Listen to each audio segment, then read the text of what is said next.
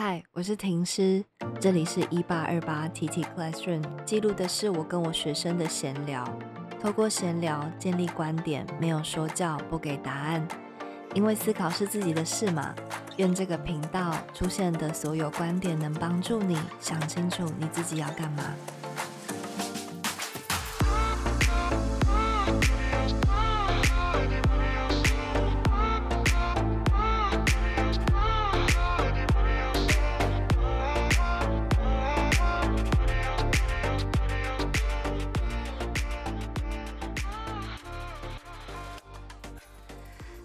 是第十六集，今天要来跟大家谈的是邪恶。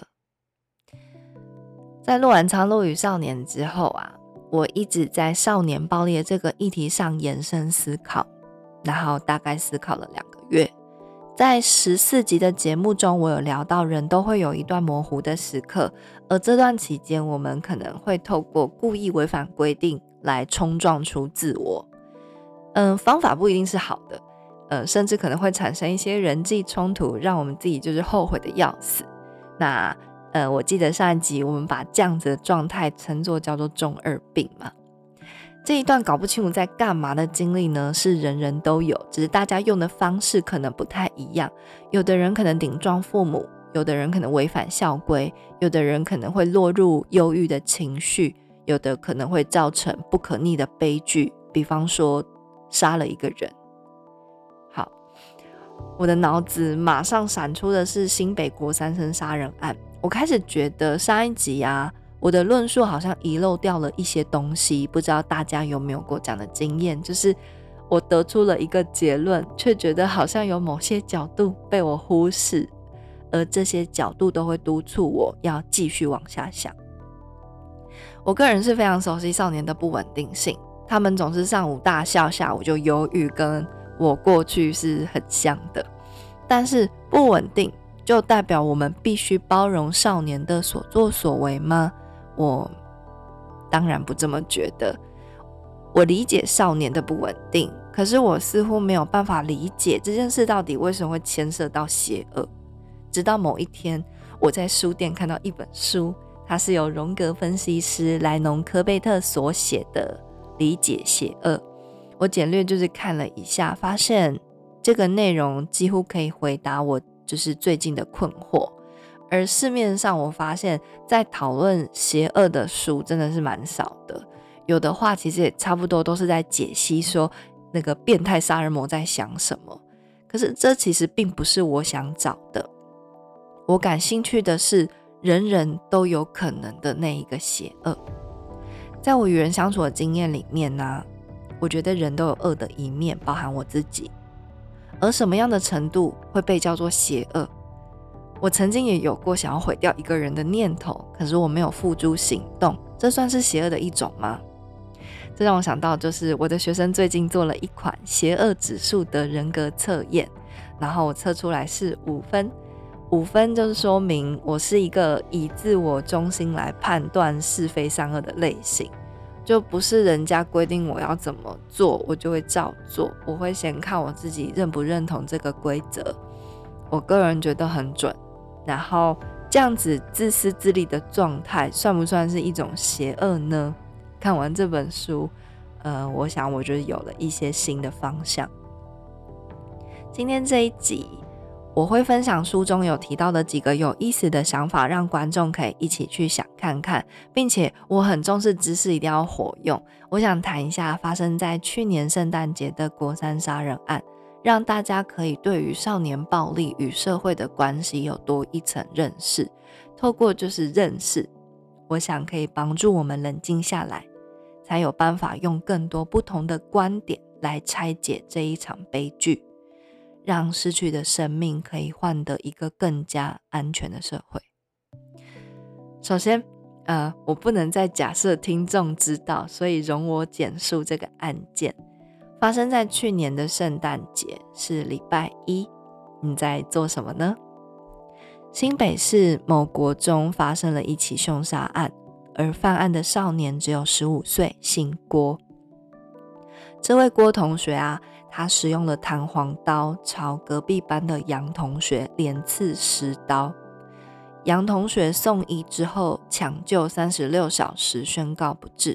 至于郭同学跟杨同学到底有什么样的深仇大恨，要到如此呢？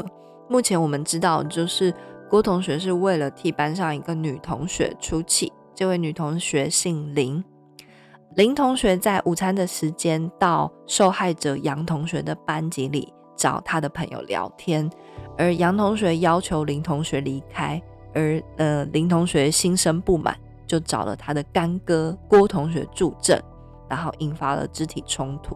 我明白你会想，就这样啊，叫他离开啊，就要杀人，这完全不构成犯案的理由。诶，的确，郭同学的残暴啊，以及他替干妹出气的方式，让群众觉得完全不可理喻。失去生命的杨同学，他的家人也发了声明，表示希望司法可以严惩郭同学，反对废死。人群就开始发生了。起初是为着正义发怒，替受害者抱不平，然后开始肉搜犯罪者郭同学还有林同学的资料，甚至是他们的家人、朋友圈等等的。而这件事情是处罚的，没错，你没有听错，处罚就是法律好像在保护犯罪者，诶，只因为他们是少年，所以不能公开他们的资料，你也不可以去查他，而且甚至啊。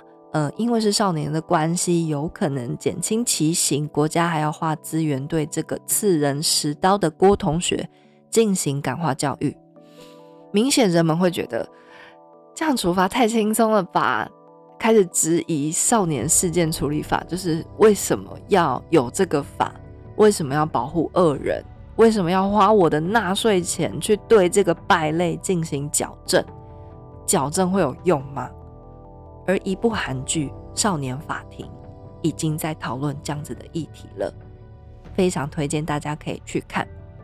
废除少年法，不要再用年纪界定罪犯。请问大家觉得这样好吗？身为教育者的我，先不回答好不好？我只反问我自己两个问题：第一个是，如果郭同学在我的班上，我认为他有没有可教化的可能性？第二个，这个可能性我应该要怎么样去判断？今天我想要用《理解邪恶》这一本书试着回答这个问题。开始之前，我想要先问跟我聊这一集的晴雅，因为距离校园你不太远，你觉得郭同学，你就直觉的感觉上，他有没有可教化的，就是可能呢？呃，嗯，我觉得，嗯，郭生的话。我觉得他是没有教化的可能，就直接说了啦。对，就是，然后婷婷有请我看《少年法庭》嘛，然后，嗯，我自己是觉得少年犯能不能教化，这是一个很很没有让我没有答案的一个问题。对，然后，但是我有觉得那一部韩剧里面有两个少女是。我觉得最有可能被教化的，嗯，我觉得第一个少女，她就是长时间受到她父亲的家暴嘛，然后她就逃家了之后，然后认识了一群坏朋友，所以他们觉得这个少女有接触毒品的可能，所以就把她带走了。然后，嗯，但是我觉得他的犯案的动机，他其实也没有，他也没有做什么坏事，但是他是为了。要逃离会伤害他的家人，所以他做这个决定。然后他去到呃监狱里面，他他是去辅导辅导中心啦。然后我觉得他的心情，我觉得稍微可以理解，因为他可能会觉得，为什么我是被伤害的人，但是为什么是我要出来？为什么是我要逃跑？对他会觉得很无能为力。为什么我明明是受害者，但是？嗯，我出来之后，我又要被被关，又要被抓，好像一个逃犯一样。对，然后另外一个女生，她是嗯，也是家暴，然后嗯，她妈妈就是有点把她抛弃了，然后为了跟她的第二任老公结婚，然后就跑到了一个就是这一个少女不知道的地方住，然后后来。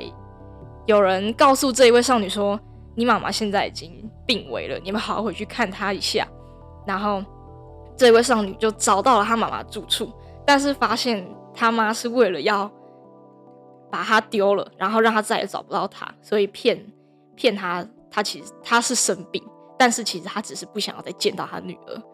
然后我会觉得这两位有教化的可能，是因为我觉得他们他们的犯犯罪的那个动机都是来自呃，第一个是他要逃离伤害他的人嘛，然后第二个是我觉得他要的其实很简单，他要的就只是一份一份爱而已，对，所以我觉得如果他们有好好的受到教育跟好好的被对待的话，他们其实。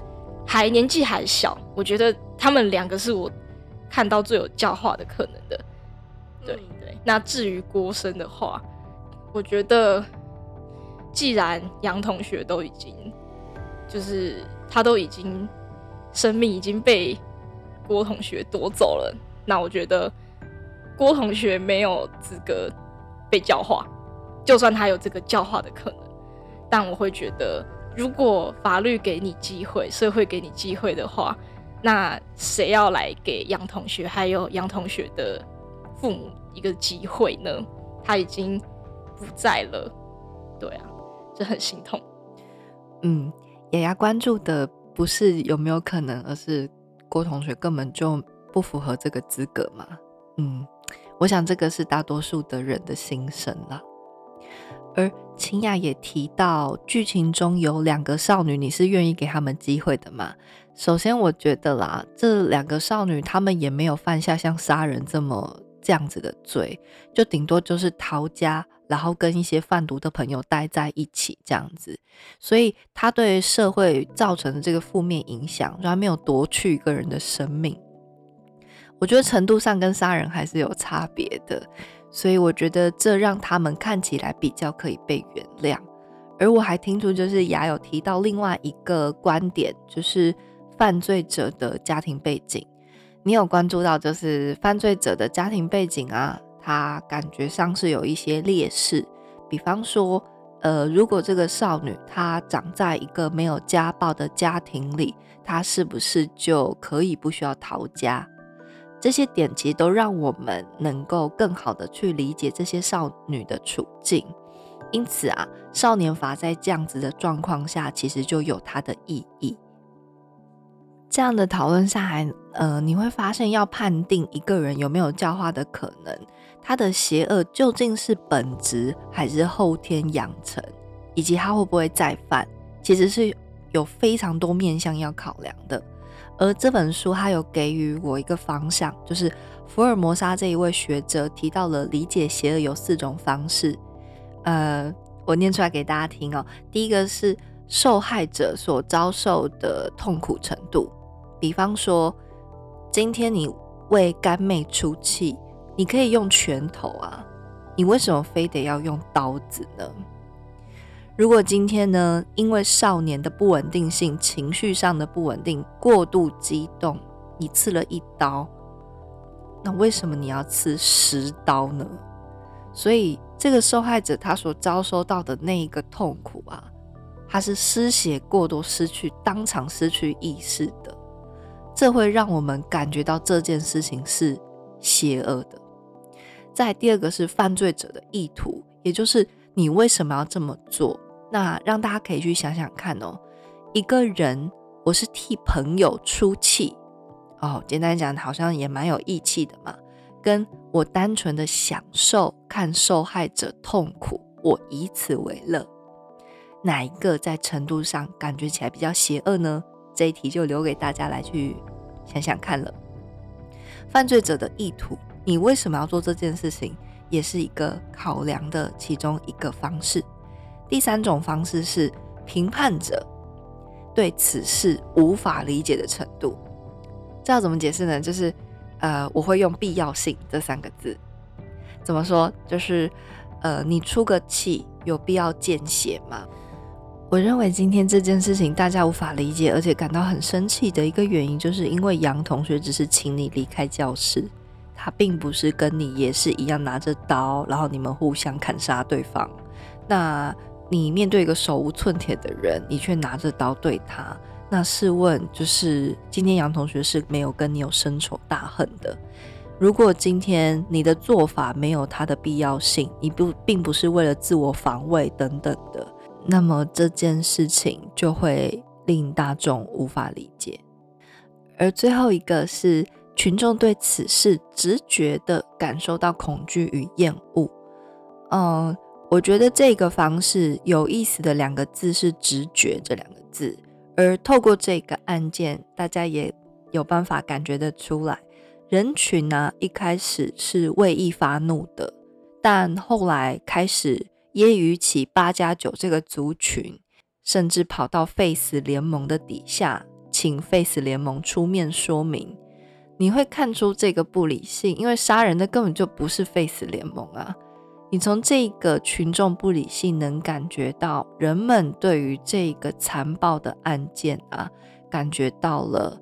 深深的恐惧以及生理上的厌恶，所以才会有这一些比较激动的行为。而这也说明哦，这件事情它可能是靠近邪恶的，才会让群众集体性的有这样子的一个反应和反弹。根据这四种方式的综合考量，让我们可以稍微就是明白。你要判断一个人可否被感化，他其实是需要多面向的收集各种资料才行。而现在啊，就是调查员他们就在做这件事情。所以郭生他的意图是什么，以及评判者他过去在评判法官评判的经验是如何，他是否觉得这件事情无法理解啊？其实我们目前为止啊。都只能够臆测，没有办法给出一个真正的解答，所以呃，还给调查员一个清静的空间，让他们去好好的工作，我觉得是我们民众现阶段可以做的事情。而因为邪恶它是复杂的，我们没有办法只用单一的面向来去理解它，因此就是调查的工作非常重要，证据非常重要，而人群的愤怒，我认为也很重要，但是。愤怒的方向一定要正确哈。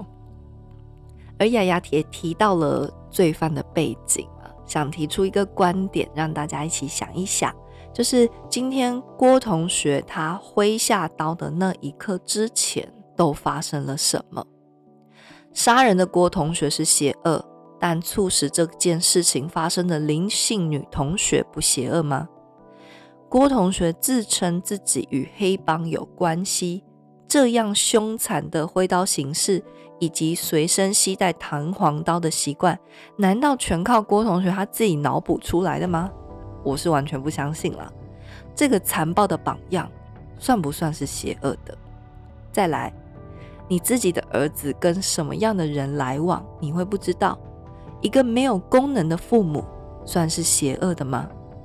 这样的家庭养出什么样的小孩？这一个可怕的阶级复制，漠视这件事情的群众，难道不邪恶吗？今天一个少年选择要用这样的方式来展示自己的不稳定性，请问他都经历过了什么？教育一个孩子需要全存之力，是我非常喜欢的一句非洲的谚语。那秦雅，我想问你的是，你认为啊？谁应该要负起最大的责任呢？我觉得是那个他的无功能的父母最邪恶，因为嗯，我自己觉得人性本善跟人性本恶，呃，没有一个绝对，就是有些人天生就很善良，但是有些人天生。就是比较没有同理心，但是会因为因为你一出生之后，你第一个接触的环境就是你的家庭嘛，就是爸妈一定是你最亲近的人。那嗯，比较比较没有同理心的人，他们他们可以选择长大之后变成一个稍微比较冷漠，或是稍微比较呃不共情。或是比较独立或是冷静的一个人，但是他们，但是我觉得少数人会去犯罪啦。嗯，然后婷婷也有说，人走到邪恶中间有很多层的那个关卡，那我觉得父母是占最大的一个部分。嗯，家庭对家庭啦，对啊，如果如果今天他，你可以嗯，父母可以帮他把关他的朋友，然后也可以看他去的哪一些场所，然后如果不良场所的话，你至少嗯可以管教他，管教不来的话，也可以寻求帮助。对对啊，其实是有很多方法可以去避免今天这个结果的。嗯，对啊，所以我就觉得父母的责任是最大的，因为他是你的小孩，就有责任去管教他。对，就是这样。好像我们都没有这个问题。好，现在都突然觉得当父母压力好大，还要管就是自己小孩先跟谁当朋友，真是辛苦了。好，最后分享一个辛格这个学者，他对邪恶有进行了一些分类，呃，帮助大家可以对辨识邪恶更有概念。第一个是纯粹之恶，也就是明知故犯的意思。呃，比方说这件事情啊，我明明知道它是错的，可是我就是要做。杀人，我明明知道不可以，可是我就是想杀，这叫纯粹之恶。在第二个是狂热之恶，狂热之恶就是比方说像恐怖分子啦，他可能也知道他做的事情不是那么的好，可是他为了一个更崇高的理想，所以他愿意这么做。第三个叫利己主义之恶，我觉得是多数人会落入到这样子的境况里面的，就是为了自己的方便，然后可以做任何的事情。第四个是工具之恶。为了实现你自己的目的，你不择手段。那在书里面举的例子是排放就是污水的工厂。再来是第五个叫愚蠢之恶，也就是说你可能利益良善，你也可能没有什么犯罪的意图和动机。你可能本身是个好人，可是因为你无能，所以就是制造了一些邪恶哈。可能比方说被人利用啊，不小心杀了一个人这样，那这真的只能怪自己愚蠢之恶是有提到的。那最后一个是魔性之恶，魔性之恶就比较就是会令人发指的那种，就是你故意看人受苦，比方说像强暴犯，你以看人受苦为乐这样子叫。魔性之恶，不知道你觉得哪一种恶是最不可理喻的呢？那这边就留给大家去思考喽。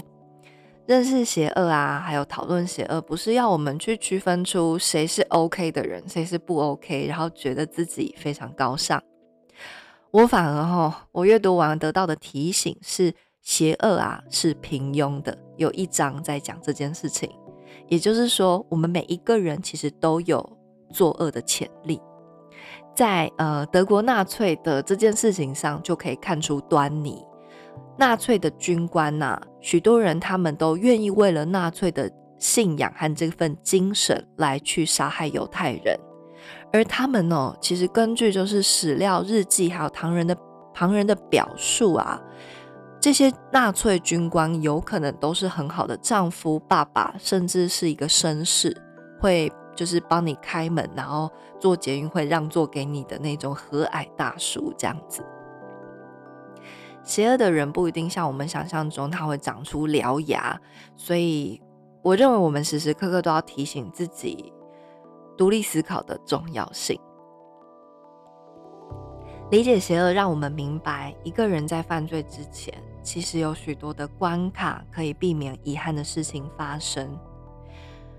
我完全支持你，认同你，可以希望郭同学去死，但是也不否认他是一个值得研究的社会议题。这样靠近黑帮的青少年，在我们的国家并不是少数。如果你觉得我在说谎，欢迎你可以去阅读一本书，叫做《废墟少年》，里头记录的是许许多多没有犯罪的郭同学。他以报道文学的方式告诉你这些故事，而且更告诉你数据。你可以从里头得知一件事情，就是我们同样活在台湾，可是有一群人用你无法想象的形式活在悲剧里面，而且他离你非常的近，而且他们数量不少。以及如果你对感化教育啊感到质疑，你觉得说你花这纳税钱到底矫正他们有没有屁用？我非常推荐你可以阅读《都是温柔的孩子》啊，这这一本书，它是一本在记录日本人他们怎么做感化教育的。呃，他们让他们的少年犯呃做艺术治疗、诗歌治疗，透过诗词的朗读，还有戏剧的方式，让这些少年重新感受一次被爱，因为大多数的他们。都有一个呃受到虐待的经历。当然，这边并不是说受到虐待你就可以去伤害别人，而是你可以透过在这本书里面看见少年的可塑性，这都帮助我能够重新燃起对善的希望。啊，回到最后的这个问题了，我问我自己的就是。郭生到底有没有教化的可能？我认为是没有，但是我非常希望有，因为我非常相信教育的力量。可能时间要给长一点，可能资源要投入的多一点，可是这一切都还是得看群众的反应，不是我一个人说的算。而至于，郭同学有没有被教化的资格？我想这个就交给法院专业的判决了。阅读以及把这一件事情想出一个所以然啊，我花了两个月。杨同学的正义感没有办法救他自己，但我认为他却救了整个社会，让我们停下来去思考过去不曾注意过的法律漏洞以及社会的需要。看看我们有没有办法优化以及补洞。希望这一集啊，能够提供给你不同的思考方向，得出你的结论，让这个社会因为我们开始愿意多想一点点，而有一些不同。当然，不同的观点都欢迎交流。我是婷师，我们下课。